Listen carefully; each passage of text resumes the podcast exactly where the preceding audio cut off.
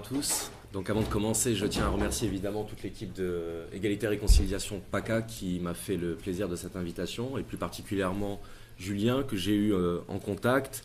Euh, je le remercie pour euh, son accueil, pour son professionnalisme et je pense que là aussi vous pouvez les applaudir parce qu'ils ont fait du très très bon travail.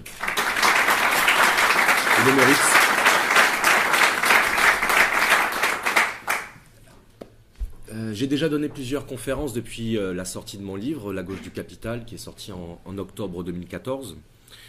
Euh, toutes les con- conférences d'ailleurs que j'ai données sont disponibles sur mon site internet, donc euh, je vous y renvoie naturellement.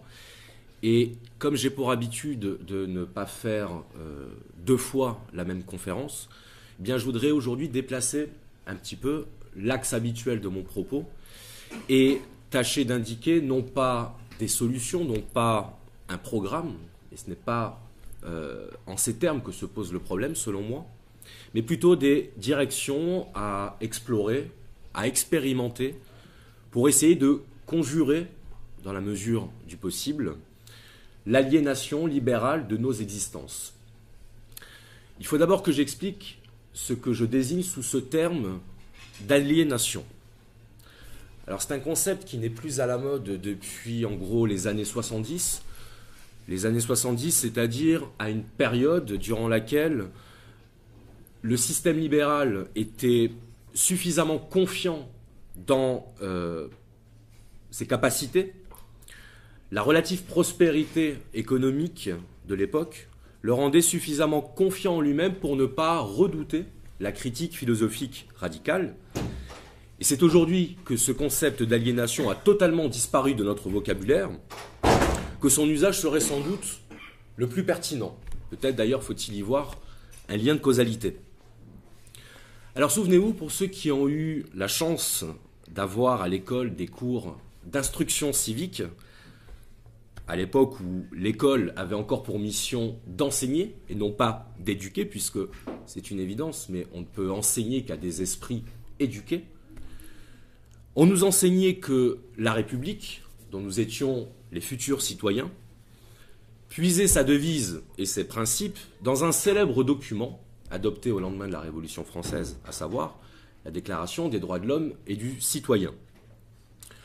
Or, dans le préambule de cette déclaration, souvenez-vous, les droits de l'homme étaient décrits comme sacrés, naturels et inaliénables. Et je me suis longtemps demandé ce que signifiait cet adjectif inaliénable.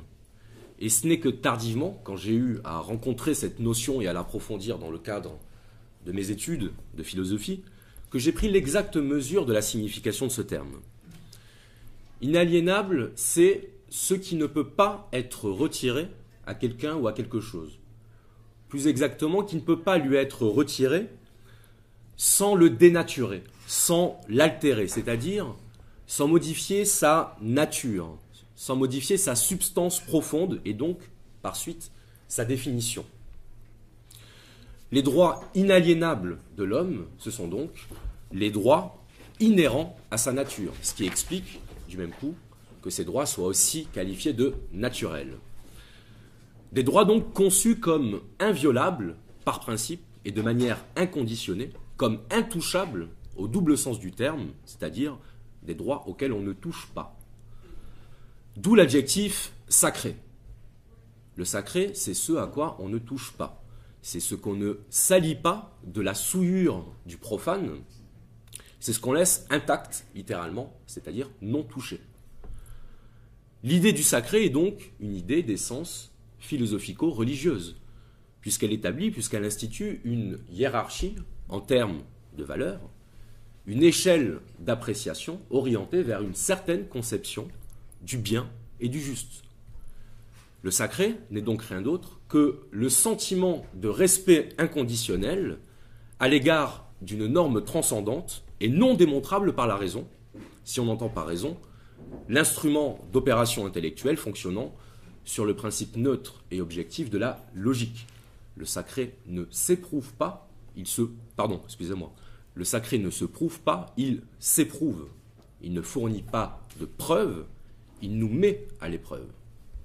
Celle-là, je l'ai piqué à Finkielkraut. Quoi que ses héritiers en disent, donc, la Déclaration des droits de l'homme et du citoyen de 1789 repose donc bien, à l'image des religions, sur une référence particulière à une idée du bien, à un principe d'origine transcendante, celui du caractère sacré de l'être humain et de ses droits. Le mot homme, d'ailleurs, dans la déclaration, prend une majuscule. Triomphant sur le plan politique face aux autres idéologies du bien, à savoir à l'époque le catholicisme, puisque le protestantisme des Lumières trouvait finalement plus d'affinité avec le libéralisme anglo-saxon qu'avec les évangiles, c'est ainsi, l'histoire est dialectique.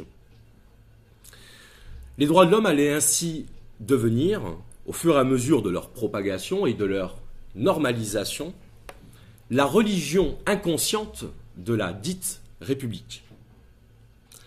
Alors je m'adresse immédiatement aux anti-républicains, puisque je dialogue avec tout le monde, y compris avec les anti-républicains, même si je ne partage pas leur position. L'État libéral, l'État dont je fais la critique, ce n'est pas la République. La République reconnaît la notion de sacré. La République reconnaît la notion de bien commun. Et la République reconnaît la notion de peuple. Au contraire, le libéralisme ne reconnaît que le droit, l'individu et l'intérêt. Donc je vous demande de bien vouloir y réfléchir. L'actuel simulacre républicain, comme le simulacre démocratique qui lui est attaché, n'ont évidemment rien à voir, de près ou de loin, avec la chose publique, la chose du peuple, l'enceinte sacrée du peuple. Alors, une religion inconsciente, disais-je, d'autant plus puissante qu'elle agit de manière inconsciente, là-dessus au moins, Freud avait raison. Diffusée patiemment tout au long du XIXe siècle par les intellectuels et les philosophes utilitaristes, libéraux, puis pragmatistes, réinvestie au XXe siècle par la gauche libertaire et relativiste, représentée par la séquence Deleuze, Foucault, Bourdieu, et leur sociologie laxiste, j'ai bien dit laxiste et non pas marxiste, je pense que tout le monde aura repéré la différence, une religion désormais en croisade sur toute la planète pour achever la colonisation de ces deux mondes qu'elle n'a pas encore assujettis à ses intérêts, à savoir le monde pré-libéral de la tradition et le monde antilibéral du socialisme réel. Seule une religion peut combattre une autre religion. En se choisissant aujourd'hui comme ennemi principal l'islam, l'Église libérale allait ainsi recourir à tous les moyens mis à sa disposition pour grossir la masse de ses fidèles, quand bien même ils seraient non pratiquants. Ces fidèles, ce sont nous tous, individuellement et collectivement.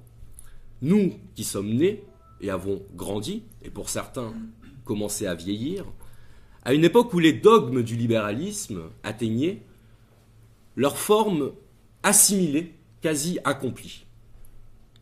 Nous avons intégré la logique marchande, la logique marchande étant chez moi l'autre nom du libéralisme, au point de ne même plus remarquer l'absurdité de la situation présente. Alors, entre l'ABCD de l'égalité, j'allais dire l'inégalité, de Najat Vallaud-Belkacem, dont, à mon avis, le seul apport positif, eh bien, c'est qu'il apprend au moins aux enfants les quatre premières lettres de l'alphabet, dans l'ordre, parce qu'après tout, je ne vois pas pourquoi on ne remettrait pas aussi en cause cette construction sociale suprême que représente l'ordre alphabétique, en tant qu'ordre. Hein. je pense que X, Y, Z sont aussi victimes de discrimination, il faudrait s'en occuper. Donc, entre l'ABCD de l'égalité, qui fera bientôt que dans les manuels scolaires de biologie, eh bien, au chapitre de la reproduction, on étudiera directement le plan d'un utérus artificiel et l'évolution de l'indice boursier euh, du fœtus selon les régions du monde. On y vient. Entre ça et le Patriot Act à la française en, élaboration depuis les attentats de Charlie Hebdo, rare fois où on a pu assister à une véritable, à une authentique procession sacrificielle, à un véritable pèlerinage vers la sacro-sainte chapelle de la liberté d'expression, les photos de profil Facebook à l'effigie de Charlie ayant remplacé les médailles de la Vierge reçues à l'occasion des communions, sitôt mises, sitôt enlevées, et des enfants de 8 ans mis en garde à vue pour apologie du terrorisme. Le gamin, il est mis en garde à vue pour apologie, il n'a jamais entendu le mot. Du terrorisme, il ne sait même pas ce que ça veut dire. C'est précisément ça, l'aliénation libérale. La dépossession de l'être humain de tout bon sens, de toute raison, de toute clairvoyance, et sa réduction à un pôle émotionnel, fragilisé qu'il est déjà en ces temps d'atomisation sociale et de précarisation économique et affective, des individus donc fragilisés par le quotidien libéral, je ne parle pas de libération, vulnérabilisés par l'hostilité atmosphérique de leur situation présente et impuissants face à l'état actuel des choses, puisque si la plupart d'entre nous avons l'intuition d'une anomalie, eh bien plus rares sont ceux qui parviennent à l'identifier comme telle. L'aliénation libérale, c'est celle qui veut nous voir en lutte contre nous-mêmes. C'est celle qui nous exhorte à la liberté, tout en, tout en nous transformant en automates de la marchandise et du caprice individuel. C'est celle qui nous fait confondre désir et volonté, et qui produit en série des individus à la fois orgueilleux et insatisfaits, exigeants avec les autres et tolérants avec eux-mêmes, alors que la décence commune voudrait que l'on renverse cette formule. Ce faisant, et ça permet au moins de gagner un petit peu de temps dans le raisonnement, la croissance du malheur dans notre civilisation représente à elle seule l'impact de cette aliénation, puisqu'elle contredit directement et par la seule expérience quotidienne l'hypothèse libérale du bonheur conçue comme conséquence nécessaire du développement économique et technologique d'une société. On a bien la preuve que non. L'aliénation technologique moderne, qui fait de nous la génération des greffés de Steve Jobs, comme l'aliénation psychologique, ce que j'appelle, à la suite de Jean-Claude Michéa, la philosophie du soupçon,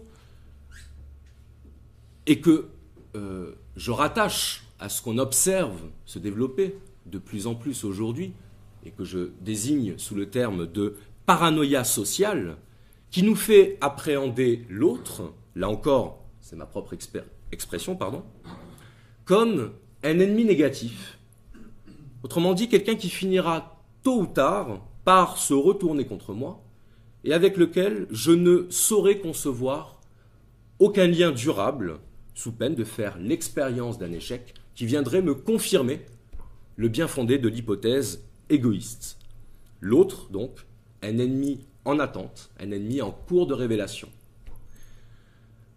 Alors je ne m'attarderai pas ici sur le phénomène des trolls sur Internet, si ce n'est que ce phénomène a ceci d'inquiétant qu'on trouve de plus en plus parmi ces trolls, évidemment sous une fausse identité, le très commode pseudo autorisant aujourd'hui tous les phénomènes de dédoublement de la personnalité et d'hystérie verbale, eh bien on trouve parmi eux, et j'en ai fait l'expérience, de plus en plus de professeurs d'université, des sociologues, des journalistes, qui publient des commentaires orduriers à peu près toute la journée, juste pour déclencher la polémique et se donner, momentanément, la sensation d'exister.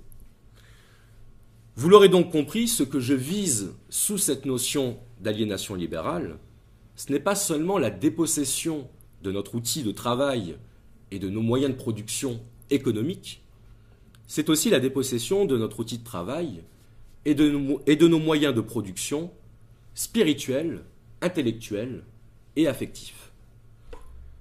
Contrairement à ce que laisse entendre la vulgate marxiste, à l'encontre du marxisme réel, le prolétaire, ce n'est pas l'ouvrier. Le prolétariat, ce n'est pas seulement une catégorie sociale et économique. C'est une catégorie anthropologique. C'est une catégorie totalisante, englobante, qui désigne à la fois l'assujettissement de nos corps à la grande machine économique, mais l'asservissement de nos esprits, de nos âmes, au néant symbolique du libéralisme. Et pour ceux que ce mot effraierait dans le cadre d'une critique du capitalisme, eh je rappellerai que l'âme, cela signifie, en latin, le souffle, ce qui nous anime, c'est-à-dire ce qui nous fait être et nous élève au statut d'homme.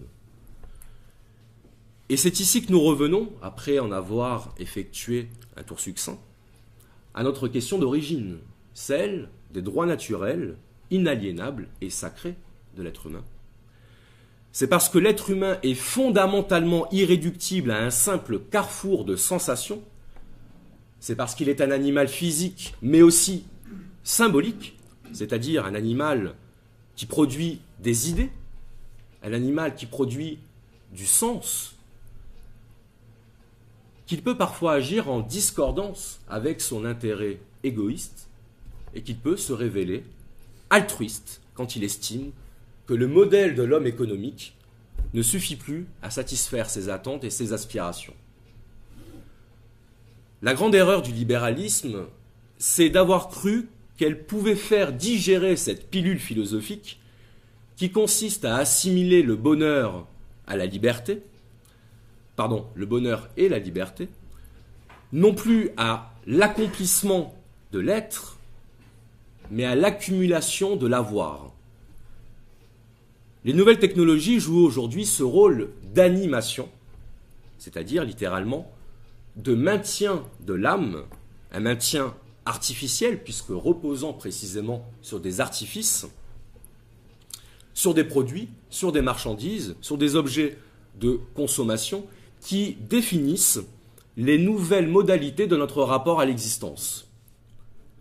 C'est parce que cet animal symbolique qu'est l'homme est condamné à ne pouvoir se satisfaire d'expédients, à ne pouvoir se satisfaire du divertissement publicitaire que propose la marchandise, à ne pouvoir se satisfaire d'une existence exclusivement dédiée à l'ameublement matériel et affectif, il peut être décrit comme porteur d'une dignité, c'est-à-dire d'une valeur et d'un caractère sacré, comme le postule la déclaration de 1789. C'est précisément pour cela que la critique de l'aliénation libérale prend véritablement sens. Sans la présupposition de ce caractère sacré de l'être humain, sans cette présupposition d'une valeur humaine qui dépasse toute valeur marchande, eh bien je ne vois personnellement aucune raison de défendre, selon l'expression du NPA, nos vies plutôt que leurs profits. Si nos vies valent plus que leurs profits, incomparablement plus, c'est précisément en raison de l'aberration de l'hypothèse libérale d'un homme foncièrement égoïste, calculateur et malhonnête. On aura beau répondre à ce genre de considération par le mépris, il n'en demeure pas moins que c'est là le fond du problème. Que voulons-nous? Est-ce que nous voulons gagner notre qualité d'être humain? Ou est-ce que nous voulons nous maintenir dans la servitude à l'égard de nos maîtres?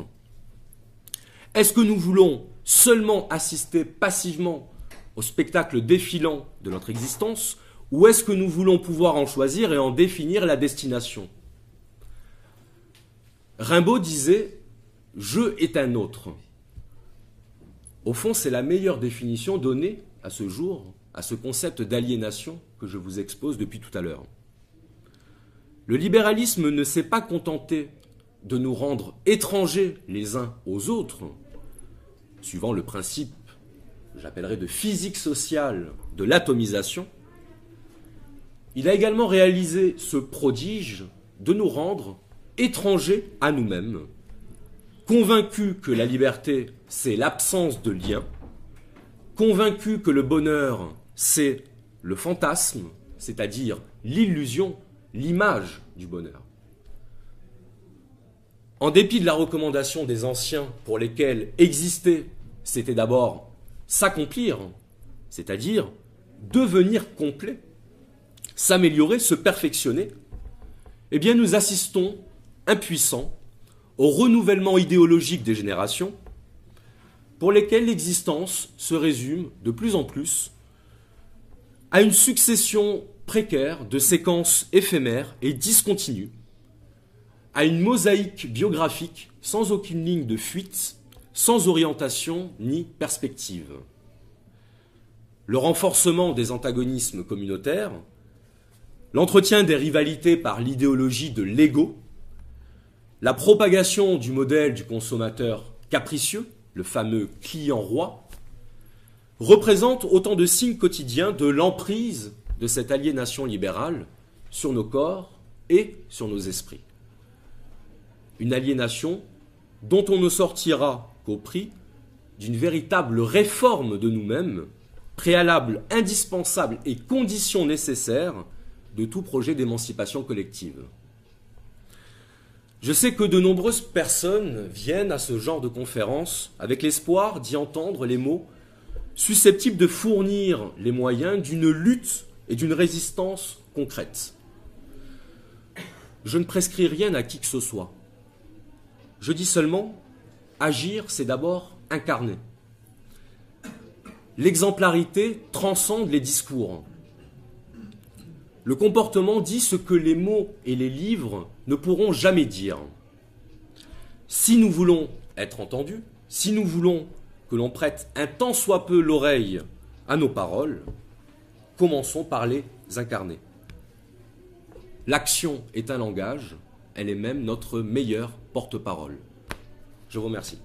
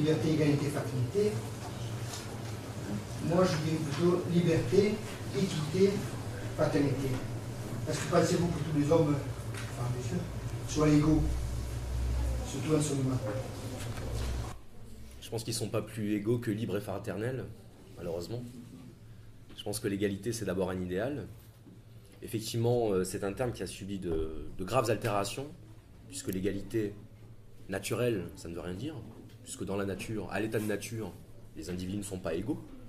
Le droit naturel, en réalité, c'est le droit du plus fort, puisque la nature est ainsi faite que nous n'avons pas tous les mêmes qualités, les mêmes potentialités. Maintenant, je ne pense pas que le problème soit dans le fait de savoir si on recherche l'équité ou l'égalité. Euh, je pense que tout le monde sait ce qu'on entend par la notion d'égalité, mais que malheureusement, comme la plupart des devises aujourd'hui, elles, euh, elles sont des coquilles vides. C'est-à-dire que c'est très joli, c'est très décoratif, euh, mais ça s'arrête là. Donc je pense qu'il n'y a pas plus de liberté que d'égalité ou que de fraternité, malheureusement. Et le problème n'est pas dans ces concepts mêmes, il est dans leur absence d'application. C'est pour ça que j'ai fait une référence à la question de la République, parce que personnellement, je ne suis pas un défenseur acharné du modèle républicain, mais je considère que ce n'est pas la République en tant que telle, c'est-à-dire la République reposant sur ces principes-là, qui soit aujourd'hui l'adversaire. Je pense plutôt que la République dissimule l'adversaire, et que c'est précisément parce qu'elle permet à l'adversaire de se dissimuler qu'il peut encore se maintenir. Donc je pense qu'il ne faut pas confondre, euh, il ne faut pas être nominaliste sur ce point-là, il ne faut pas confondre le nom et euh, l'effet, l'effet réel qui s'accomplit sous ce nom.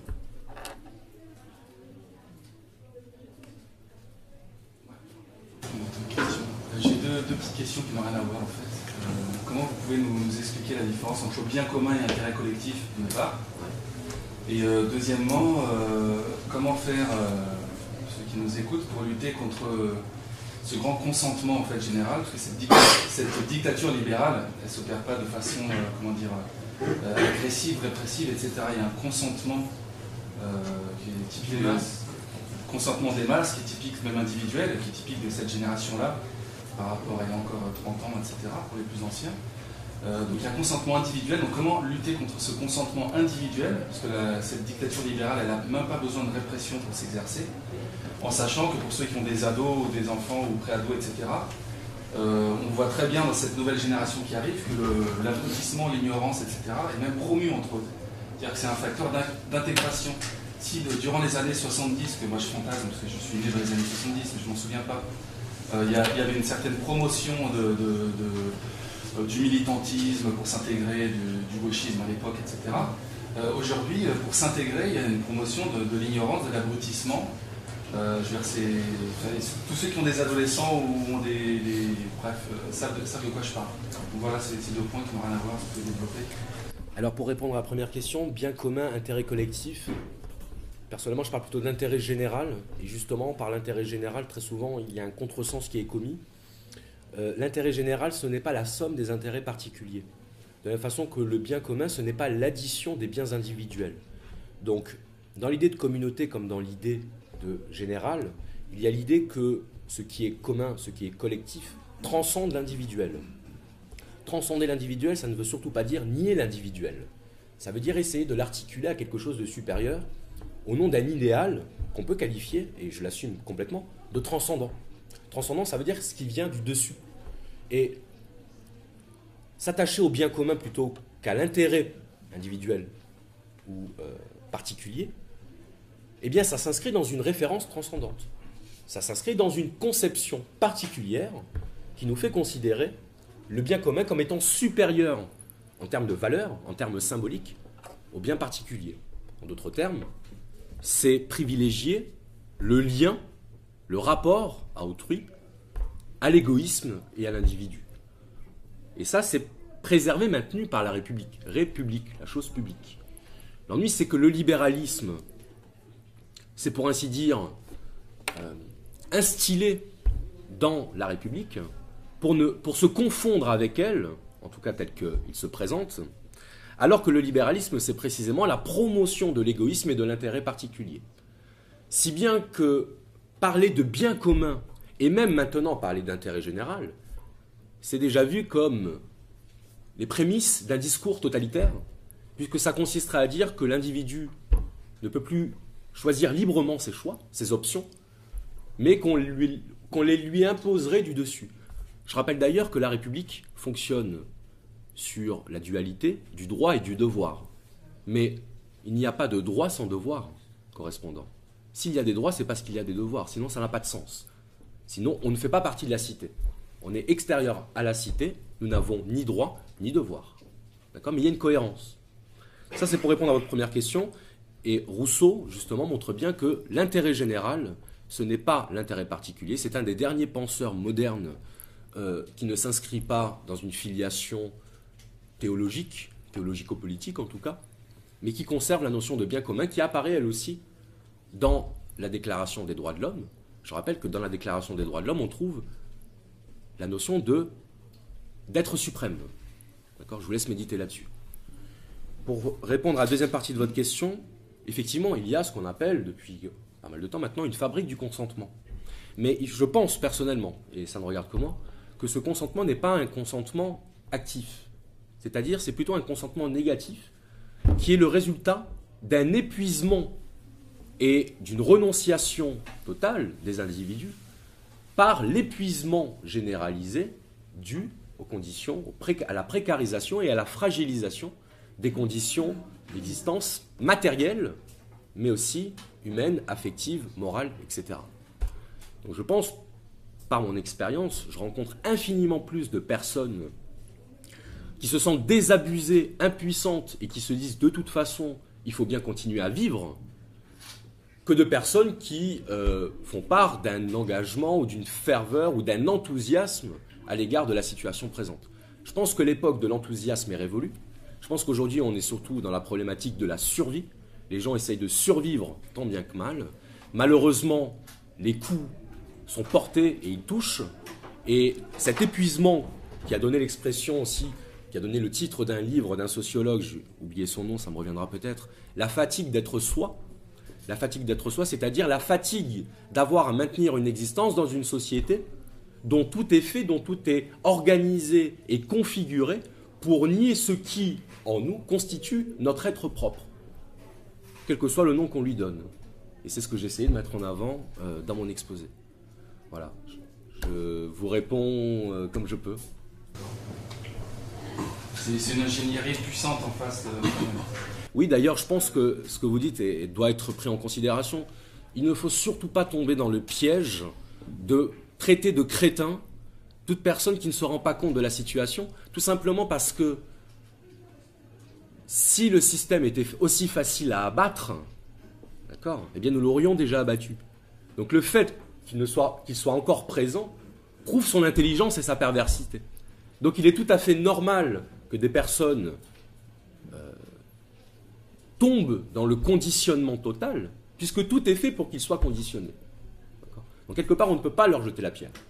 Par contre, on peut essayer de les amener à euh, une prise de conscience progressive, de manière pédagogique, didactique. Mais on ne fera jamais changer les choses en imposant une espèce de, vérité retranchée qui n'aurait d'autre justification que la propre force de son autorité. Ça ne marche pas.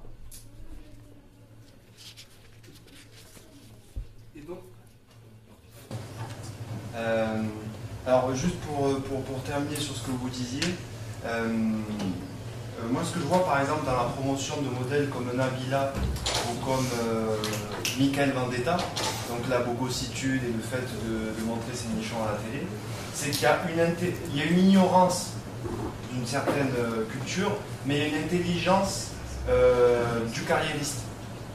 Et en ça, ça représente quand même des modèles, parce moi je parlais de l'insertion professionnelle auprès de jeunes qui sont en décrochage professionnel. Et s'ils sont autant fascinés, c'est que ils sont conscients qu'il n'y a aucune morale dans ça, mais ils sont conscients que ça marche. Vous voyez? C'est un peu comme euh, quand on regarde un footballeur professionnel. On sait qu'il y en a un pour 10 000. Il y a un champion pour 10 000 euh, perdants. Mais euh, même s'il n'a aucune intelligence, il se met à poil dans des campagnes télé, etc., il fait n'importe quoi avec son argent, lui, ça en est sorti. Donc ce sont une certaine forme de modèle oui, c'est le choix de l'intérêt. Euh, oui, c'est le choix de l'intérêt plutôt que de l'honneur. Et l'expression qu'on emploie généralement pour dire ça, c'est vendre son âme. Donc ça veut dire quelque chose. C'est pas pour rien qu'on emploie ce genre d'expression. Qu'est-ce que ça veut dire? Je pense que vendre son âme, c'est très facile, surtout dans une situation où on se rend compte que on peut faire partie d'un de l'exception qui arrive à s'en sortir, qui arrive à profiter de la situation présente. C'est le principe du parasite. Hein. C'est celui qui se nourrit euh, de, de l'organisme, d'accord? Et c'est exactement ça qui se passe. certaines personnes n'hésitent pas à vendre leur âme pour s'assurer un plan de carrière et s'assurer une existence matérielle confortable. On en est là. Mais ça encore, ce n'est pas quelque chose qui doit faire l'objet d'une réprobation morale. C'est simplement quelque chose qui doit être pris en compte, admis et combattu fermement. Mais combattu fermement sur le plan de l'argumentation, sur le plan même de la démonstration, puisqu'il y a des choses qui, sont, qui deviennent maintenant démontrables je veux dire, l'imposture libérale, aujourd'hui, peut être démontrée. J'espère que ce travail sera fait. Il est déjà fait depuis pas mal de temps. Kluskar avait commencé, Michia a continué. Euh, je pense que ça continue. Le masque tombe. Euh, bon, ben maintenant, il serait bien que la lumière soit faite. Euh, non, non, c'était pour revenir sur le. voilà, je voulais vous poser une petite question qui est un petit peu d'actualité. On parle euh, en ce moment, mais un petit peu tous les jours d'ailleurs, sur euh, tous les sites, de net, les journaux et autres. On entend parler tous les jours de liberté d'expression. Pour vous, c'est quoi la liberté d'expression? Vous expliquez comment? La liberté d'expression. La liberté d'expression fait partie de, ces concepts vides euh, qu'on brandit comme des dogmes, puisque dans un cas, la liberté d'expression consiste à avoir le droit de cracher sur le pape ou sur le prophète Mohamed, en toute liberté. Mais si l'on crache sur le prophète Charlie, on se retrouve en garde à vue. Donc la liberté d'expression n'a aucun sens, puisque tout est de savoir qu'est-ce qu'on exprime. Est-ce qu'on exprime quelque chose déjà? C'est la vraie question. Personnellement, lorsque j'ai vu les caricatures euh, de Charlie Hebdo dans le numéro spécial, j'ai été affligé par l'absence d'intelligence de ces dessins. C'est-à-dire que je les ai trouvés vides, au point que je pense que même des personnes qui étaient euh, très sincèrement émues par la situation, puisque c'est une situation dramatique, ce sont des personnes qui ont perdu la vie, euh, je pense qu'elles-mêmes ont dû, euh, en, voyant ça, se dire que finalement, il y avait beaucoup plus d'effets esthétiques autour de ça qu'un véritable fond de liberté d'expression ou d'intelligence critique. Je pense que l'intelligence critique est en état d'agonie. je pense que la liberté d'expression est indispensable, puisque je fais partie de ceux qui considèrent qu'on ne peut accéder au vrai que par la confrontation des idées euh, contradictoires. On n'arrive au vrai que par euh, réfutation du faux. Donc il faut que le faux s'exprime pour pouvoir le dépasser. Mais sauf qu'aujourd'hui, la liberté d'expression n'est pas la liberté d'expression réelle. Elle est une liberté d'expression incantatoire. Bon, je pense que écoutez un discours de Manuel Valls et puis vous le verrez tout de suite. Et comme on dit aujourd'hui, on, est en guerre contre le terrorisme. C'est-à-dire contre ce qui fait l'apologie de la terreur. Je pense que le gouvernement euh, terrorise beaucoup de gens. Au sens propre ou figuré d'ailleurs. Oui, moi je voulais juste vous demander si vous euh, pensez à une sortie de, l'idéologie libérale concrètement par euh, électoralisme et par la démocratie.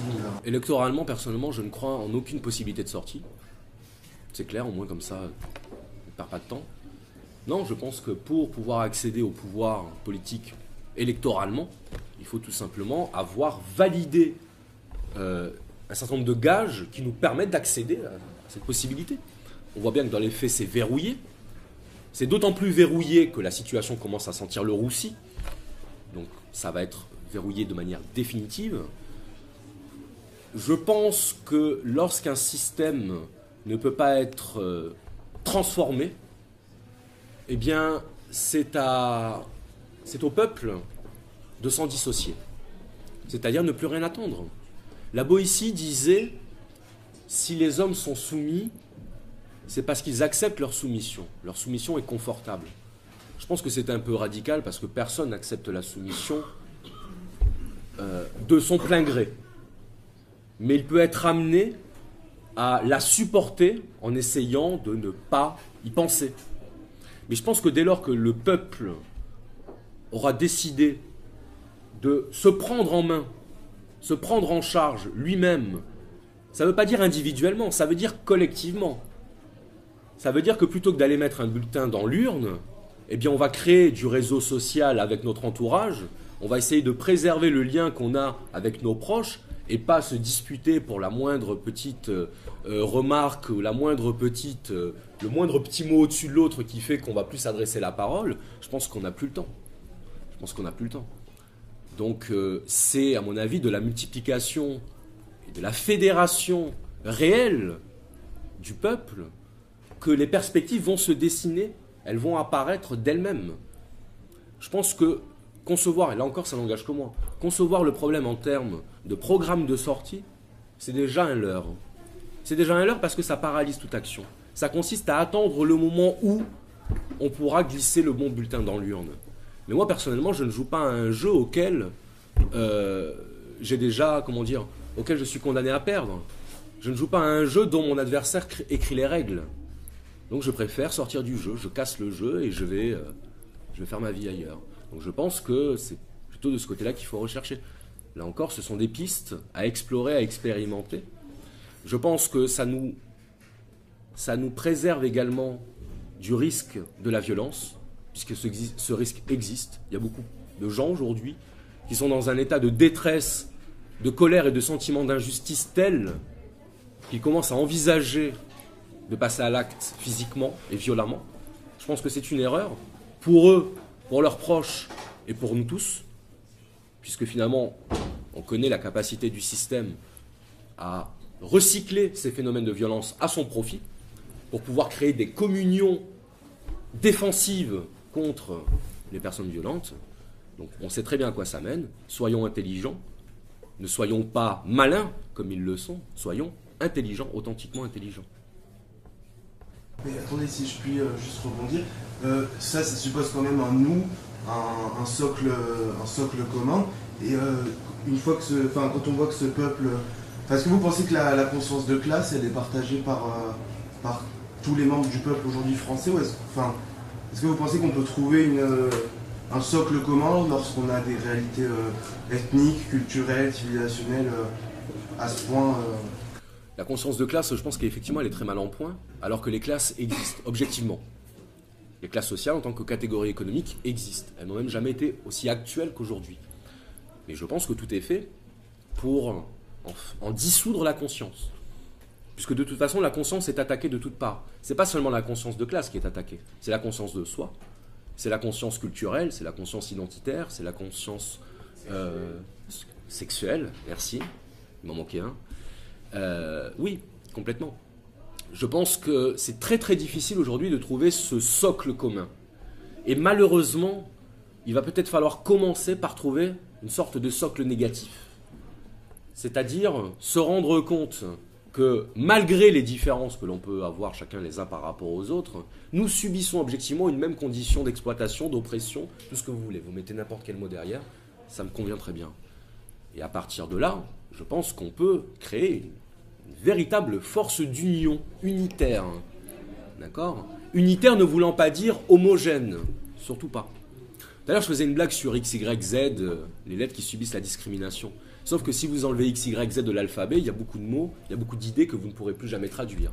Donc, ce concept de minorité en tant que tel, il est positif. Il est positif. Mais ça ne veut pas dire prôner une sorte d'idéologie de l'homogénéité ou de l'uniformisation. Certainement pas. On peut envisager l'unification sans l'uniformisation. Mais ça suppose, et c'est pour ça que l'exposé que j'ai tenté de faire aujourd'hui prenait cette direction, je pense que l'on peut créer de la synthèse, on peut créer de la synthèse, mais dès lors que l'on a la capacité morale, psychologique, la stabilité mentale, l'équilibre suffisant pour maintenir et préserver le lien social qui est attaqué de toutes parts. Parce qu'effectivement, euh, c'est très très difficile d'entretenir aujourd'hui des relations durables, des relations affectives stables, des relations sociales en bon terme. On voit que c'est très très difficile parce que la pression du quotidien se fait ressentir à tous les niveaux. Ce qui fait qu'aujourd'hui, on a même des films dont on nous présente euh, la bande-annonce sur BFM TV qui fait l'apologie du divorce et du désir de ne pas garder les enfants. C'est bien pour des enfants de naître euh, et de grandir en sachant que les parents se battent pour qu'ils disparaissent. Peut-être. Mais, forcément, l'idéologie, l'idéologie euh, est efficace dès lors qu'elle est talentueuse. Ça va avec. Euh, juste par rapport à l'émancipation de soi, etc., justement, il y a tout un parliez de l'accumulation de l'avoir, mais il y a justement aussi à côté ce discours euh, qu'on entend très souvent qui éclose de plus en plus sur Internet, à la télévision, des gens qui justement vantent euh, l'émancipation individuelle, entre guillemets, euh, que ce soit par le sport, que ce soit par le culte du corps, que ce soit par même le culte de la liberté économique et de l'homme tout seul qui tombe du ciel. Dans quelle catégorie vous le mettez celui-là aussi Parce qu'il s'articule avec, avec la catégorie de l'accumulation? Oui. Oui, mais je pense que l'idéologie de, la performance individuelle, l'idéologie du euh, self-made man, l'idéologie de, l'exception également, euh, euh, je pense que tout ça participe. Maintenant, je pense que nous sommes dans un stade du capitalisme avancé dans lequel ces modèles sociaux et anthropologiques n'ont même plus besoin d'être promus pour que la société libérale puisse se déployer.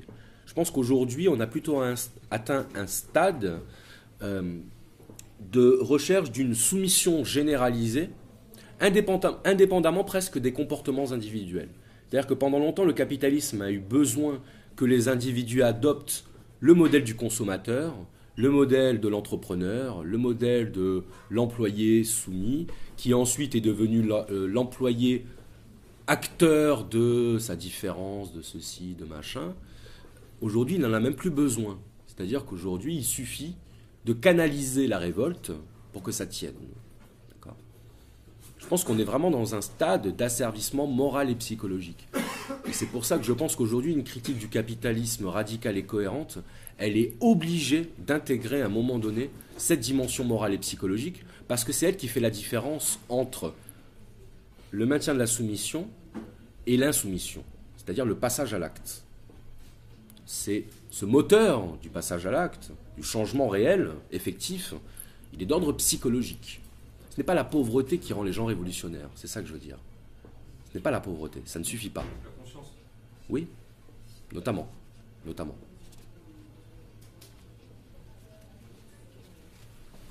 Oui, donc merci déjà. Alors bon, euh, bien entendu, c'est une dictature. hein, euh, on peut appeler ça comme ça, ce qui est Oui. en train de s'instaurer. Une dictature en plus qui n'a même plus besoin d'esclavage en fait, puisque là ça devient carrément de l'élevage. Nous sommes complices de notre propre esclavage. Ouais, Enfin, oui, moi j'ai même tendance à vouloir remplacer euh, l'esclavage par élevage, parce que je trouve que finalement, ils n'ont même plus besoin de. Même pas parce que dans l'élevage, il y a élevé au moins.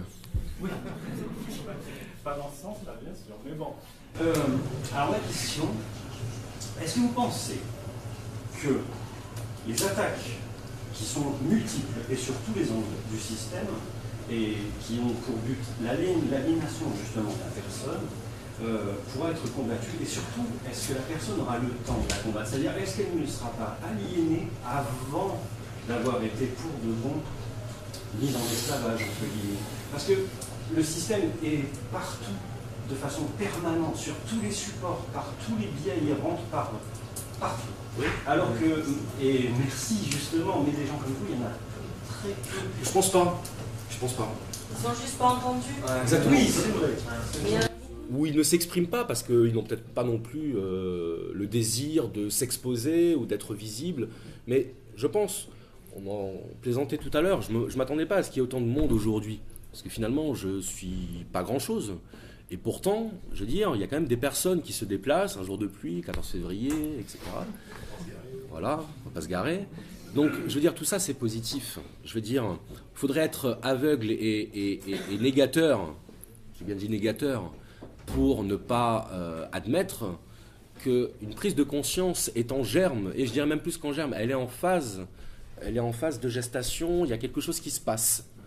Mais ça, il faut le canaliser, le préserver, en prendre soin.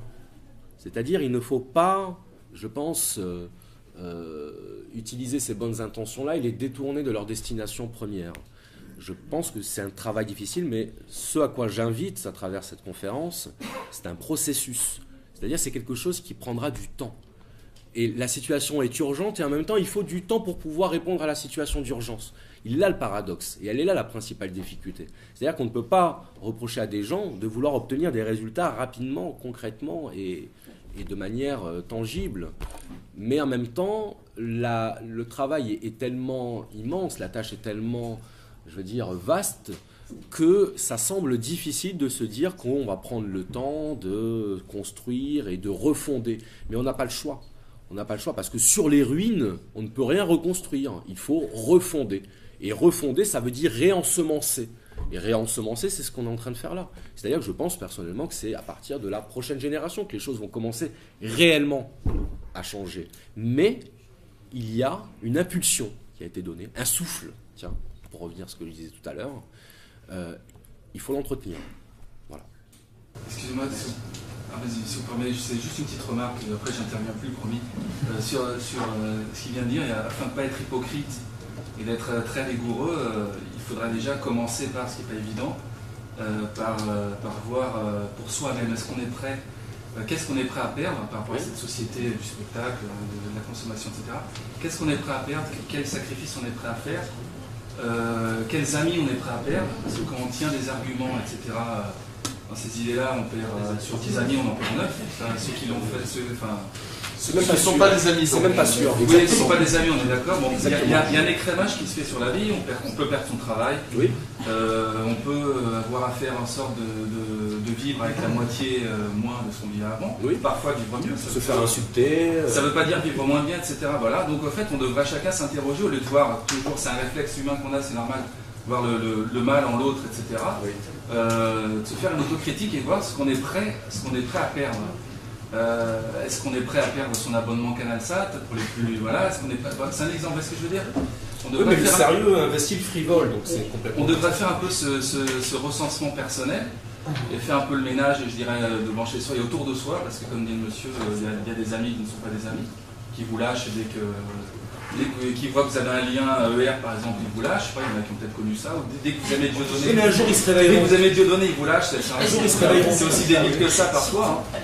Et euh, donc voilà, on devrait d'abord faire cette autocritique-là et nous compter euh, nous-mêmes euh, autour de soi, dans sa famille, etc. La sphère privée, et pour ensuite envisager et se dire bah, peut-être que les autres peuvent faire pareil, etc. Voilà, c'est une démarche d'honnêteté, je trouve. Oui, mais ça rejoint complètement ce que j'essaie de dire à la fin, c'est-à-dire la réforme de soi pour pouvoir réformer ce qu'il y a autour de soi. Mais c'est un travail, là encore, c'est un processus, donc c'est quelque chose qui doit s'envisager à long terme. Et d'après moi et d'après mon expérience, qui ne doit surtout pas être vu comme une espèce de mission ou de sacerdoce, euh, parce que c'est le meilleur moyen d'y laisser sa peau. C'est-à-dire c'est le meilleur moyen de se perdre là-dedans et de se perdre encore plus dans l'isolement, encore plus dans la frustration, parce qu'on ne combat pas un système seul.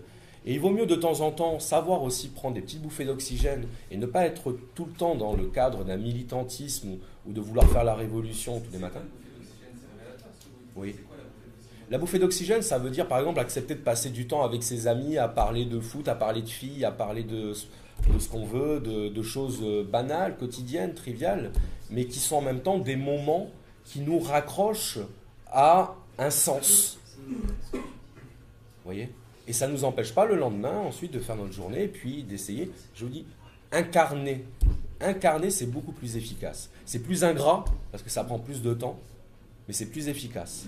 Et croyez-moi que on est vraiment dans une situation où euh, il y a beaucoup, euh, y a beaucoup de personnes qui sont dans un état, j'allais dire, de projection euh, mentale qui ne sont pas du tout en phase avec la réalité.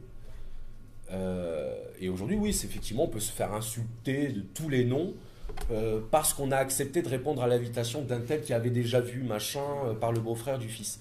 Bon, voilà. Soit on, il faut vraiment qu'on ait perdu toute notre substance pour se coucher, vraiment, ou soit on dit, bon, bah, c'est bon, c'est passé, et puis ça n'empêche pas d'avancer. Qu'est-ce qui nous empêche d'exister? C'est ça la question. J'ai fait une vidéo, pour laquelle je me suis bien fait copieusement insulter, ça m'a fait plaisir, où euh, je disais, le problème, c'est la peur. Mais la peur, on a peur de conséquences fantasmées et finalement on s'empêche d'agir par peur de conséquences fantasmées. Au final, on reste dans la paralysie, donc on est malheureux. On est malheureux pourquoi? Parce qu'on a eu peur d'être malheureux. Il y a un problème. Donc non seulement on est malheureux, mais on n'a même pas la gratification personnelle d'avoir fait quelque chose pour s'en sortir.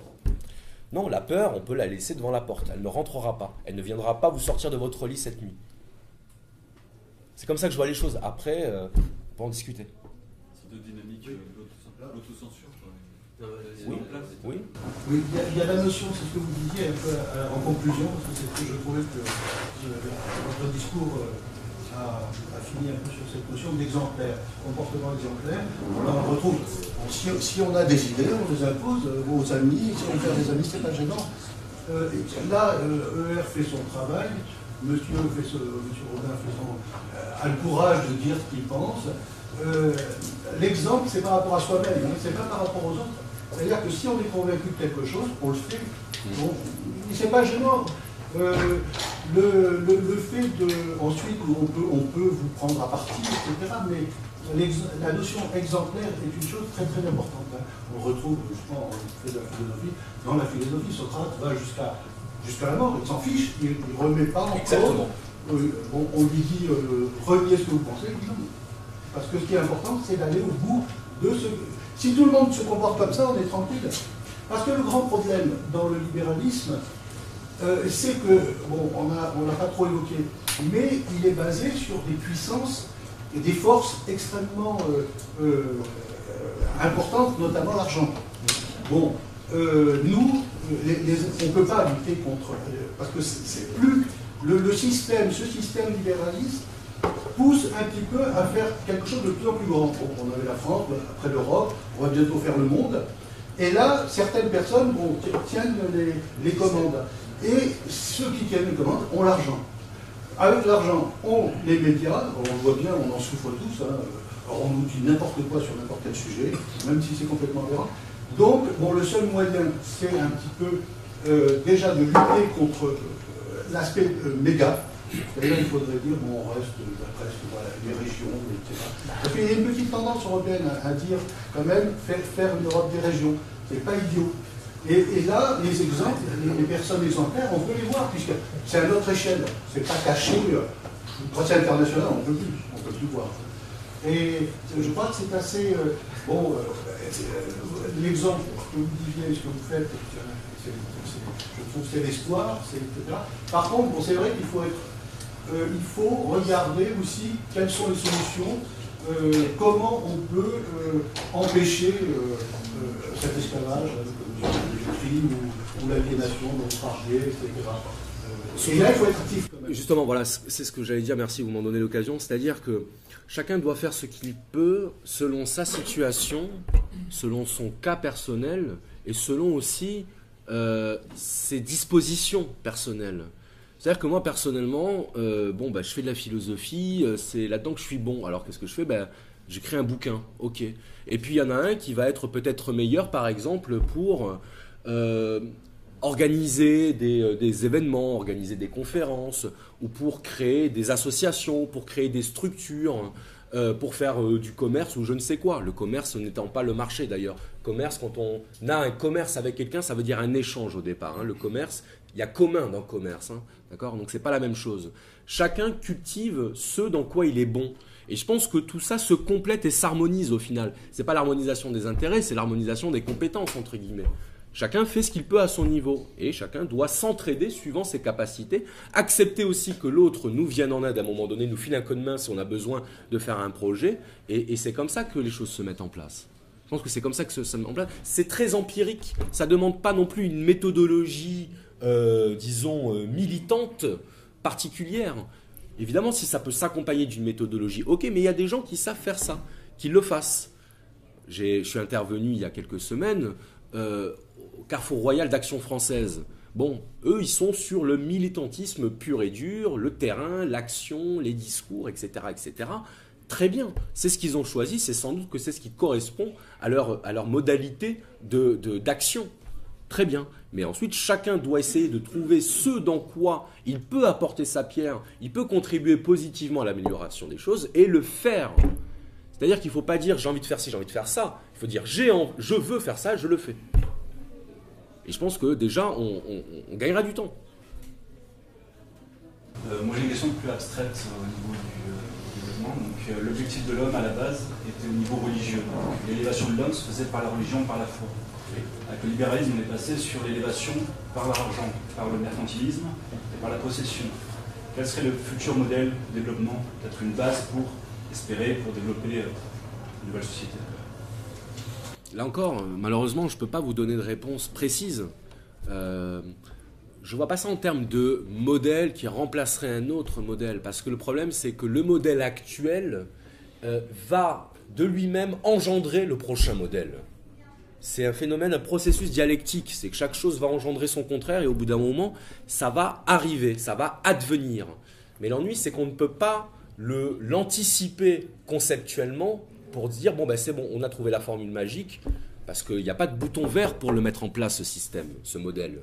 Donc il n'y a que du bricolage, il y a de la contribution et les grands mouvements, les grandes lignes de force, elles mettent du temps avant d'apparaître de, et de se solidifier. Évidemment, évidemment, il faudra réintroduire d'une façon ou d'une autre, et ça prendra le temps, que ça prendra, il faudra introduire euh, la notion de sens, de valeur, de morale commune, d'essence commune comme l'appelle Michia, il va falloir réintroduire du symbolique.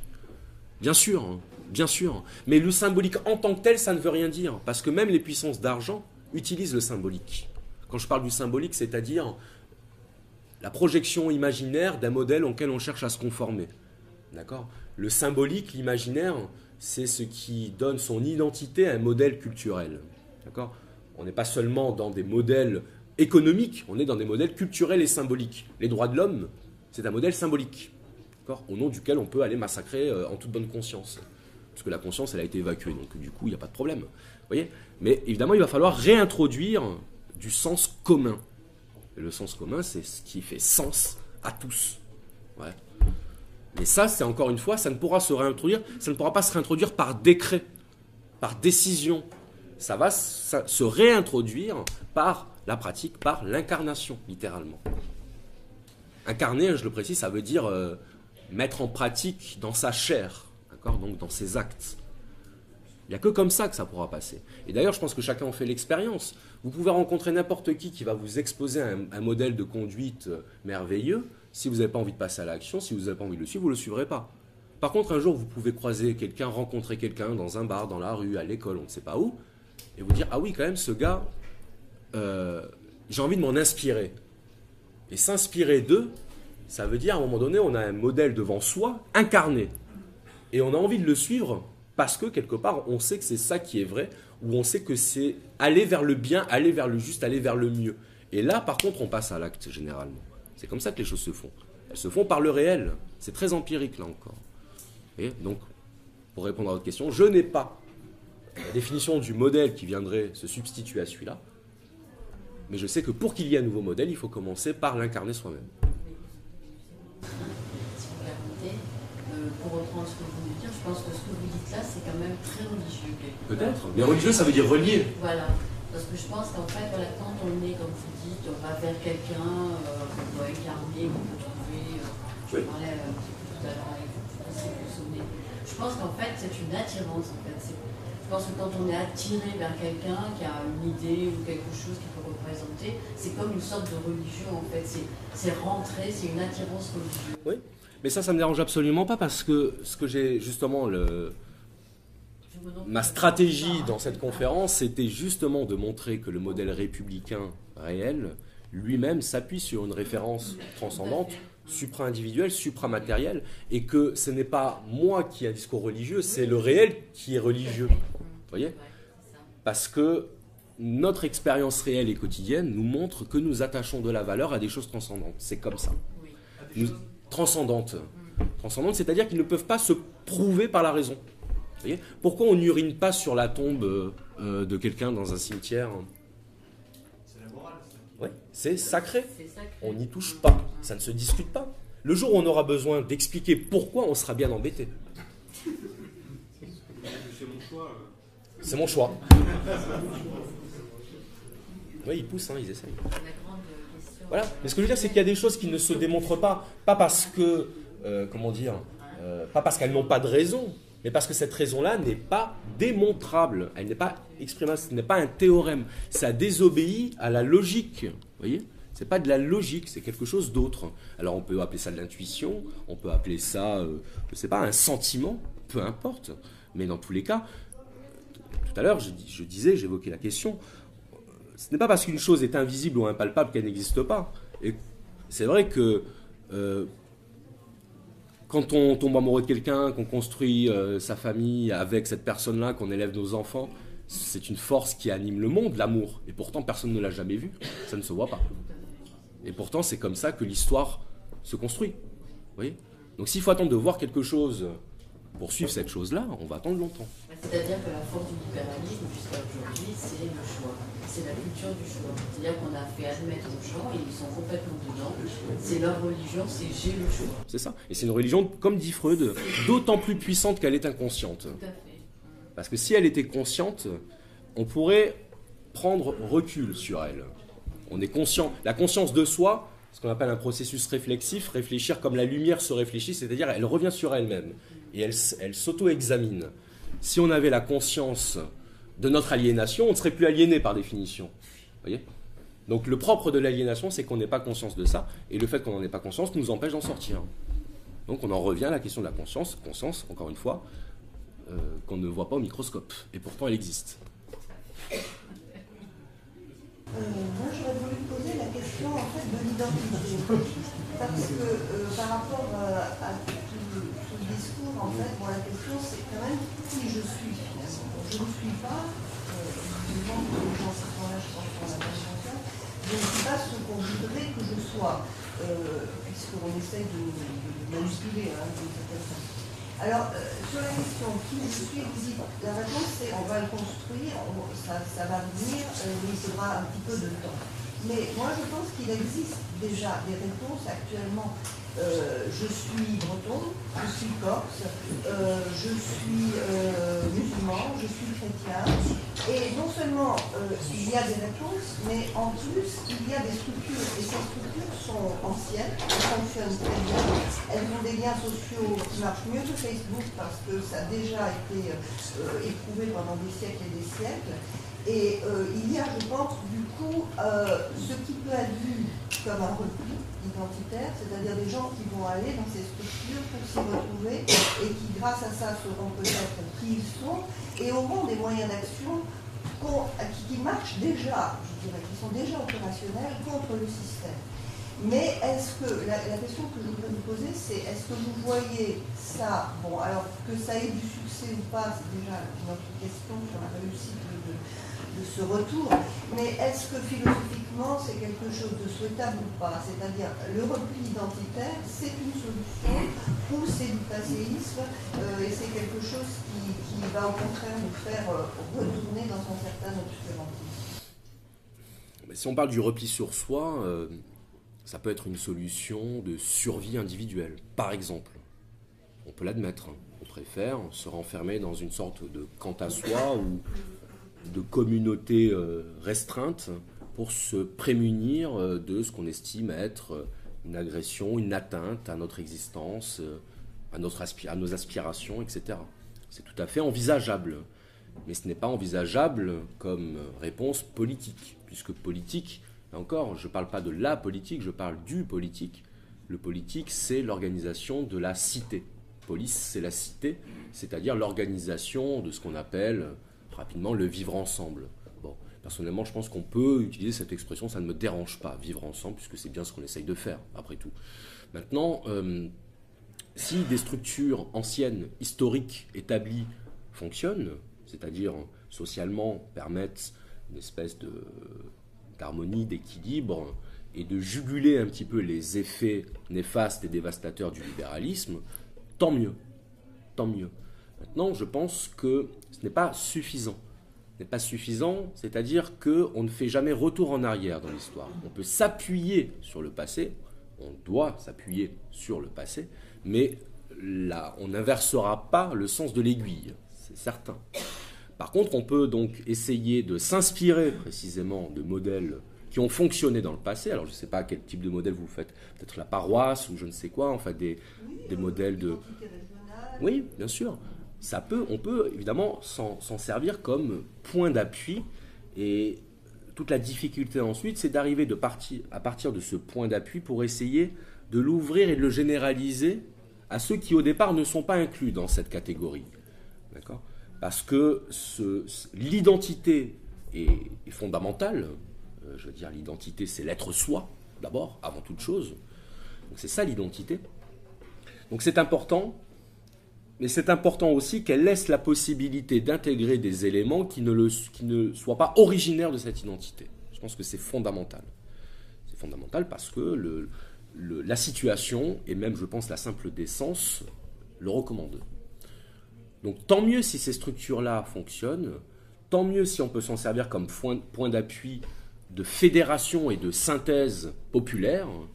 Et puis, si on doit en créer d'autres, on peut aussi envisager d'en créer d'autres.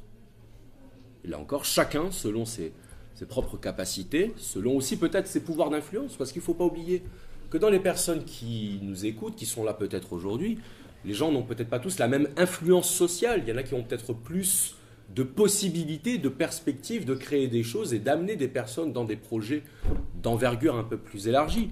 Donc ça aussi, il faut y penser. C'est pas chacun, finalement, euh, on va dire, euh, avec ses petits moyens qui va faire quelque chose. Il peut aussi y avoir des personnes qui ont un peu plus de moyens et qui ont envie que ces moyens-là soient mis au service d'une cause qu'ils estiment supérieure. Oui, excusez-moi, je vais revenir à, je voulais revenir à la Constitution. Une question. Est-ce que vous pensez que la Constitution, telle qu'elle a été construite en 89, elle ne pouvait qu'amener au libéralisme Ou est-ce qu'elle n'a pas été infiltrée, on va dire, pour faire court, par des mafias successives qui l'ont gaboldée pour ce qu'elle devienne, ce qu'elle devienne aujourd'hui C'est-à-dire l'antithèse de ce qu'elle devrait être à la base, pour le bien général au détriment du bien, du bien individuel. On en est là. Parler de la déclaration de 1789. Moi, j'aime bien celle-là. Ouais j'ai l'occasion d'avoir plusieurs fois par jour dans la, journée. Je trouve qu'elle est.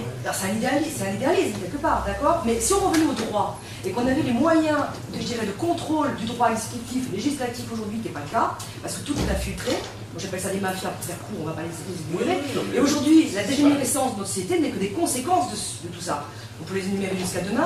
Comment les contrer, pas les contrer Si on revenait au droit, si on revenait à l'essence, du bien commun. Est-ce que ce ne serait pas revenir à la source et solutionner toute cette gangrène en fin de compte? Oui, malheureusement, encore une fois, on ne peut pas revenir. L'ennui, si vous voulez, c'est que je suis d'accord avec vous. C'est-à-dire, je pense que dans la déclaration de 1789, il y a des fondements et des principes sains pour une société. Maintenant, la déclaration incorpore déjà des éléments du libéralisme. C'est-à-dire que pour moi, mais là encore, c'est. Je vous invite à lire le livre, je fais un petit peu de promo comme ça, j'en profite. J'essaye de montrer que dans la déclaration, on a deux tendances qui sont en réalité incompatibles. C'est-à-dire le républicanisme, qui est fondé sur l'idée d'un bien commun. C'est la raison d'être de la République, hein, je rappelle le bien commun. Hein. Sinon, il n'y a pas de République. Et le libéralisme, qui défend le droit individuel, donc privé. Et dans la déclaration, vous avez par exemple l'idée que les droits fondamentaux de l'être humain, est-ce que quelqu'un peut me dire quels sont les droits fondamentaux de l'être humain? Reconnus comme inaliénables et sacrés précisément. Exactement. Voilà. Le droit à la propriété. Oui. Propriété, c'est ce qui nous est propre. C'est ce qui nous appartient en propre. C'est-à-dire, c'est la propriété privée individuelle. Donc je veux dire, ça, ce n'est pas directement inspiré ou dicté par le bien commun. Ça peut s'articuler. Bien sûr. Bien sûr. Bien sûr. Mais ce que je veux dire, c'est que désigner la propriété comme un droit naturel, inaliénable et sacré, c'est pas pareil que de dire qu'on va autoriser la propriété privée. Que les, les, serfs ou, les, rois ou les, viennent, viennent se ponctionner sur nous de façon injuste aussi. D'accord, mais le fait est le même. À partir du moment où dans une déclaration, où on essaye de définir les bases d'une société, d'un bien commun, et qu'on se met à introduire, par exemple, il n'y a pas que ça, il n'y a pas que la propriété, il y a aussi la définition de la loi dans la déclaration, et la loi, elle dit clairement, on ne peut rien interdire qui ne soit pas nuisible directement à la société. Donc elle entérine ce qu'on appelle la neutralité axiologique du droit libéral, à savoir que l'État n'a aucun regard, aucun jugement à formuler à l'encontre de pratiques privées, etc. Et on peut trouver ça très bien, personnellement, ça m'arrange. Tant mieux, je préfère ça. Mais force est de constater... Bien entendu, bien entendu. Mais ce que je veux dire par là, c'est que considérer que tenir la porte à une vieille dame ou lui laisser sa place dans le bus, ça fait partie de la décence commune. C'est une règle commune. Est-ce que c'est du totalitarisme? De considérer qu'il faut laisser sa place à une femme enceinte Non, il n'y a même pas besoin de le formuler. Donc le problème, c'est qu'aujourd'hui, le droit, il formule des choses qui pourraient se régler par le bon sens, le sens commun. Qu'est-ce qui fait qu'aujourd'hui, on n'a plus le droit d'aller au restaurant avec des amis qui sont tous fumeurs, parce que ça peut déranger la clientèle alors que tout le monde est fumeur voyez? Alors que moi, personnellement, si j'allume une cigarette et qu'il y a une poussette à côté de moi, je ne vais pas allumer une cigarette. Je vais demander à la personne, est-ce que ça vous dérange Si ça vous dérange, je me mets à côté. Pourquoi créer de la loi? La loi, elle permet de renforcer les antagonismes et les rivalités individuelles. C'est tout. Ça implique aussi des devoirs, on est bien d'accord. Alors, on, parlait tout à l'heure au début des cours de droit civique. je suis la génération où j'en ai eu parfois des cours de droit civique. C'est des codes de fonctionnement avec soi-même et les autres. Un peu le béaba, quoi. Ce qu'on nous a retiré de l'école d'ailleurs. Je suis désolée, la laïcité, elle n'a pas remplacé des valeurs que, que prônaient les religions, quelles qu'elles soient, qui, sont de l'ordre de l'intime. Ok, séparons-les. Aujourd'hui, on n'est plus du tout dans la séparation du corps de l'État et de l'Église. Merci le CRIF, quoi. Je veux dire, c'est eux qui font les lois aujourd'hui. On va les appeler directement. Donc, à un moment donné, euh, alors on se dit, oui, à titre personnel, qu'est-ce qu'on peut changer Qu'est-ce qu'on peut changer? Mais à un moment donné, si on se rappropriait juste les textes originels, ça assainirait un peu de trois trucs. Mais qui peut le faire? Tout est cadenassé. En tout cas, ça met le doigt sur euh, l'un des aspects du problème, à savoir qu'il y a des choses qui sont devant nous comme la Déclaration des droits de l'homme et du citoyen, dont on est censé aujourd'hui s'inspirer, et qui, si on y revenait, permettrait de solutionner tous les problèmes, et pourtant ce n'est pas appliqué. Donc c'est bien la preuve que euh, pour, trouver des solutions, il n'y a pas besoin de recourir au concept. Il y a juste besoin, à un moment donné, de revenir à un peu de bon sens et de revenir au texte, au principe. Donc c'est pour ça, ça, ça permet d'accréditer l'idée que la situation actuelle n'est pas accidentelle. Elle n'est absolument pas accidentelle. Je, m'interroge non sur euh, l'opportunité euh, que vous appelez de vos voeux de la désaliénation par rapport au libéralisme, euh, mais sur sa possibilité, s'agissant de populations dont l'imaginaire est largement colonisé par des référents qui sont essentiellement ethno-confessionnels ben, Je pense que toutes les catégories de la population en France sont touchées par une forme d'aliénation particulière. Et je pense qu'il n'y a pas d'aliénation propre à un type de population. Et je pense qu'il y a des manifestations de l'aliénation suivant les types de, population. Ce que je veux dire par là, c'est que je ne fais pas du critère ethnique un critère valable dans cette affaire-là. Mais ethno-confessionnel, j'entends. Euh, non plus. Non plus. Non plus. Non plus parce que je pense que là encore, le problème transcende et excède largement ces catégories. Très largement.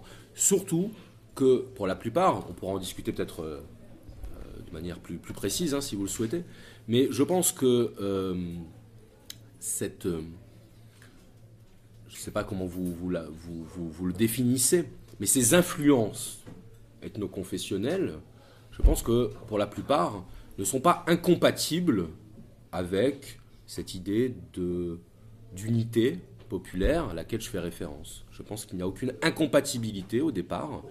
Je pense qu'il y a une instrumentalisation en revanche des différences communautaires et ethno-confessionnelles, une instrumentalisation toujours dans le même but de séparation et d'atomisation. Ça, c'est vrai, et pour qu'il y ait la guerre, il faut qu'il y ait les deux crétins de chaque côté qui acceptent de se faire la guerre. Oui, c'est vrai.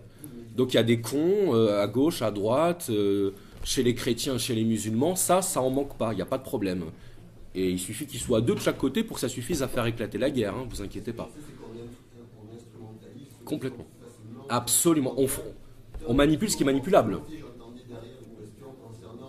Euh, le positionnement par rapport à, la lutte de classe, on sait très bien que chez les musulmans, il y a, cette idée-là qui est inexistante. Oui, il n'y a, pas forcément, si vous voulez, les mêmes références, mais, mais je, vous, assure qu'aujourd'hui, vous allez voir un employé McDo, un cadre McDo, vous lui parlez de lutte des classes, il éclate de rire. Et même s'il est euh, d'origine catholique. Quand on cherche des alliances objectives dans des populations pour qui la lutte de classe euh, n'existe pas et que les références sont majoritairement, essentiellement ethno-confessionnelles, c'est peut-être, on se heurte, je crois qu'en philosophie, ils appelaient ça une aporie. Oui, une impasse, une aporie, oui. Oui, bien sûr, si on se heurte, très bien. Si on, se trouve face à une personne qui décide délibérément de placer son appartenance ethno-confessionnelle, disons, au sommet de la hiérarchie de son identité, et qui n'est pas capable d'essayer de transcender cette différence au profit d'une lutte commune, effectivement, c'est pas votre faute. Cette personne-là décide de privilégier cette dimension de son identité. Très bien, mais ce n'est pas le cas de tous. Fort heureusement, bien sûr, fort heureusement. Il y a d'autres euh, dénominateurs communs, j'ai envie de dire, qui peuvent d'ailleurs s'articuler à la dimension ethno-confessionnelle. Vous voyez là ce que je dis depuis tout à l'heure, euh, ça peut être interprété par certains comme un discours euh, crypto-religieux, on ne sait pas trop. je sais très bien, ça va, me tomber dessus, j'attends. bon, et après? Et après? S'il y a pu avoir seulement trois personnes qui ont été sensibles à ça et qui disent Ah ben tiens, ouais, ça serait peut-être pas mal de chercher de ce côté-là, allons-y, eh ben j'aurais fait quelque chose d'utile. Et pas utile au sens de Jérémy Bentham, euh, de l'utilitarisme. Pour, euh, dire ça d'une autre manière plus concrète, quand vous dites qu'on n'a pas besoin de loi pour euh, quelque chose de, logique, quand on est à côté d'une poussette et qu'on n'allume pas une cigarette, ça implique d'avoir des repères culturels communs. Et là, quand il y a des populations qui ont des têtes de telles différences, les repères culturels ne sont plus communs. C'est pour ça que le vivant ensemble n'existe plus. Donc comment faire sans faire des lois? Ben, Si vous voulez, on a perdu le sens de ces, euh, de ces normes culturelles de bon sens précisément à mesure que le nombre de lois a augmenté. Donc on voit bien que ce n'est pas la loi qui résout le problème, au contraire.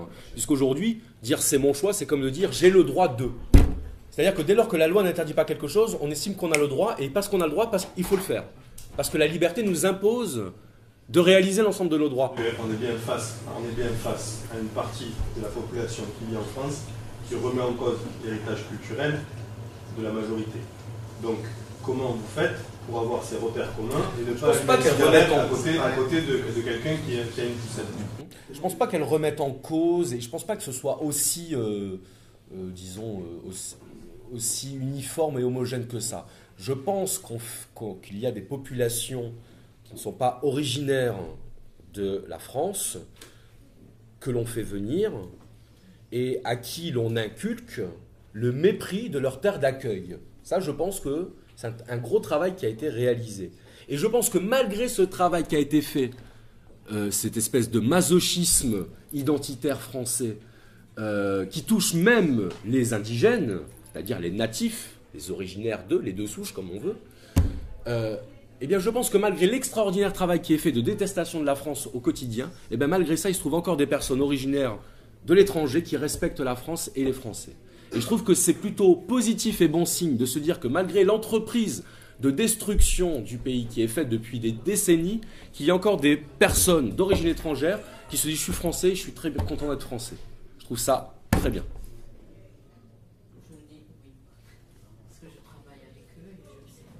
Après, c'est pas du tout de l'angélisation, ou croyez-moi, hein, je sais de quoi je parle. Je sais de quoi je parle, je vous le dis, je sais de quoi je parle. Et il y a de tout, il y a, les deux côtés. Il y a les deux côtés. Mais je ne vais pas mettre l'accent sur ce qui ne va pas parce que ça ne m'intéresse pas. Non, non, quand je dis il y a deux côtés, il y a, il y a les deux attitudes. Oui, oui, bien sûr, bien sûr. il y a beaucoup de choses qui, sont, qui participent de ça, je veux dire. Ce que je veux dire, c'est que ce n'est pas inhérent à ces populations. C'est pas inhérent à ces populations. Non, non, non, non. Il y a des populations différentes avec des repères culturels. Non, mais quand vous disiez il y a une population qui vient, c'est pour ça que je disais ça. On fait avoir cette, hmm. cette euh, lutte contre le libéralisme. Non, mais je suis d'accord avec vous qu'il faut des lois. Évidemment, il faut des lois. Ce que je veux dire par là, c'est que la loi n'est pas la panacée, ça ne résout pas. Mais oui, il faut des lois. Ce que je veux dire, c'est que je ne, je ne prône pas l'abolition des lois. C'est clair. Je ne prône pas l'abolition des lois du tout. Et je prône l'application des lois. C'est-à-dire que c'est bien beau de faire des lois, mais il suffit d'en faire quelques-unes et qu'elles soient appliquées. Comment? C'est l'échec. Oui, mais bon, on est tous en situation de plus ou moins d'échec. Donc, à la limite, s'il faut ça pour maintenir une cohésion sociale, oui, il faut des lois, j'entends bien. Il faut déjà qu'elles soient appliquées c'est un outil du libéralisme, en fait, la loi. Comme la propriété. Non, ça dépend du contexte. La loi peut être un, instrument utile, disons, ça peut être quelque chose d'éducatif, de, la loi. La loi, c'est quoi? C'est l'interdit. L'éducation passe par l'interdit. C'est-à-dire, on dit à l'enfant, tu n'as pas le droit de. Et donc, à partir de là, il va intérioriser la loi au point de la faire sienne. Et c'est ce qui aboutit à ce qu'on appelle l'autonomie. L'autonomie, c'est la capacité de se gouverner selon ses propres lois. Si on ne se donnait pas nous-mêmes des propres lois, on n'avancerait pas parce qu'on n'aurait aucun cadre d'action et de réalisation. Donc, la loi en tant que telle ne signifie rien, c'est plutôt qu'est-ce qu'elle vise? Qu'est-ce qu'elle vise? Et aujourd'hui, on a une loi qui vise une sorte de maintien de la coexistence des individus, mais sans aucune norme, sans aucune référence euh, supralégislative. C'est-à-dire qu'on réduit tout à la problématique du droit. Et quand on dit à quelqu'un, quand on fait un reproche à quelqu'un parce qu'on estime que son comportement, etc., ou même sans faire de reproche, on dit oui, mais j'ai le droit. Qu'est-ce que j'en ai à foutre que tu aies le droit? On peut avoir un jugement sur une chose indépendamment du fait de savoir si c'est légal ou pas légal. Je sais pas.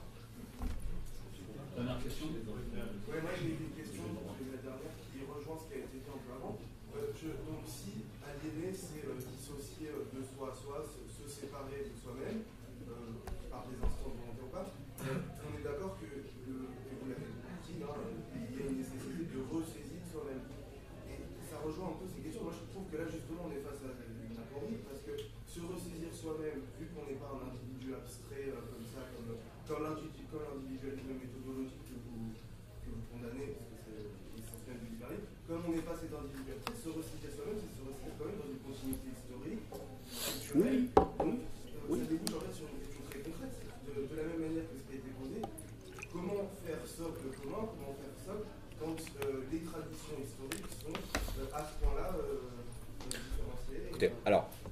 comprends très très bien votre question, effectivement. Et finalement, ça rejoint un peu euh, la problématique générale. C'est-à-dire comment faire de l'un avec du multiple, finalement. C'est ça la question. Je pense que chacun est plus ou moins déterminé dans sa conscience par son. Oui Du pluriel, enfin de. Non, mais vous allez comprendre, vous allez comprendre par rapport à ma réponse ce que je veux dire. C'est-à-dire que chacun a plus ou moins, disons, de, références personnelles qui peuvent être d'ordre religieux, qui peuvent être d'ordre euh, culturel, économico-social, euh, artistique même. Il y a des personnes qui se définissent comme artistes avant de se définir comme ceci, etc. Chacun a d'abord, au départ, disons, une catégorie de référence. À partir de cette catégorie-là, le but, c'est de la transcender. C'est-à-dire d'essayer de repérer dans d'autres appartenances des correspondances. Et moi, personnellement, je viens de l'extrême gauche, c'est-à-dire que ma catégorie, ma chapelle d'origine, c'est le combat social. Donc, selon ce que vous dites, j'aurais pu dire, bon ben moi je reste dans le combat social et puis c'est tout parce que j'ai trouvé ma catégorie. Sauf qu'à un moment donné, j'ai compris que le combat culturel ne pouvait pas être séparé du combat social parce qu'il y avait une unité. Donc je suis passé d'une critique du libéralisme économique à une critique du libéralisme culturel. Et puis lorsque j'ai étudié le libéralisme culturel, je me suis dit tiens mais c'est marrant parce qu'on se rend compte que le libéralisme culturel il se diffuse à partir de l'art, à partir du cinéma, à partir de la musique, etc. Je suis passé donc sur ce terrain-là. Et puis ensuite je suis allé sur le terrain de la religion parce que j'ai remarqué que ça se, oui, c'est un itinéraire, c'est un parcours, c'est une initiation, c'est un trajet. Mais il ne faut pas avoir une vision statique des choses. Faut avoir une vision dynamique. On commence par quelque chose, sa première catégorie, quelle que soit cette catégorie-là. Après, on en sort, on la transcende et on essaye de faire avancer. Bien sûr, bien sûr, bien sûr. C'est une évidence. C'est une évidence. La notion d'héritage. La notion d'héritage. Bien sûr. Je, le, je, suis tellement d'accord que, effectivement, je ne l'ai pas dit. Merci finir par une question philosophique. Euh, compte tenu, un, de la démographie mondiale, deux, du fait que c'est un monde fini avec un nombre de ressources finies, est-ce qu'il est encore raisonnable d'espérer justement la non-aliénation et la démocratie, selon vous? C'est la guerre des Je peux vous répondre en trois fois. Euh. Est-ce qu'il est raisonnable? Est-ce qu'il est raisonnable de soutenir la démocratie Enfin, envisageable. De soutenir. Est-ce qu'on peut encore en faire un, objectif Ou est-ce que c'est complètement utopique et ça pourra plus ben, avant... Nul besoin d'espérer pour entreprendre, on peut en faire un objectif. Oui, oui. Euh, oui. raisonnablement. Oui, je pense qu'on peut raisonnablement. Oui, on peut raisonnablement, mais peut-être pas à l'échelle de notre existence individuelle. Ah, si vous êtes venu chercher de l'optimisme.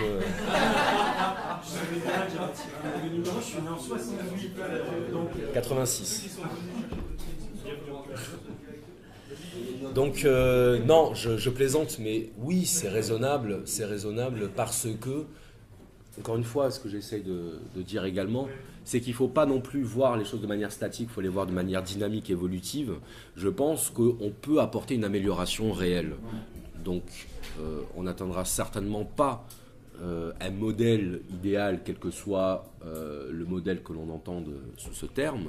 Mais je pense qu'effectivement, on est dans une période où, malgré tout, il se passe des choses. Le progrès est encore possible Oui, le progrès, je ne sais pas s'il faut appeler ça le progrès. Mais l'amélioration, l'amélioration est possible. Donc oui, c'est possible.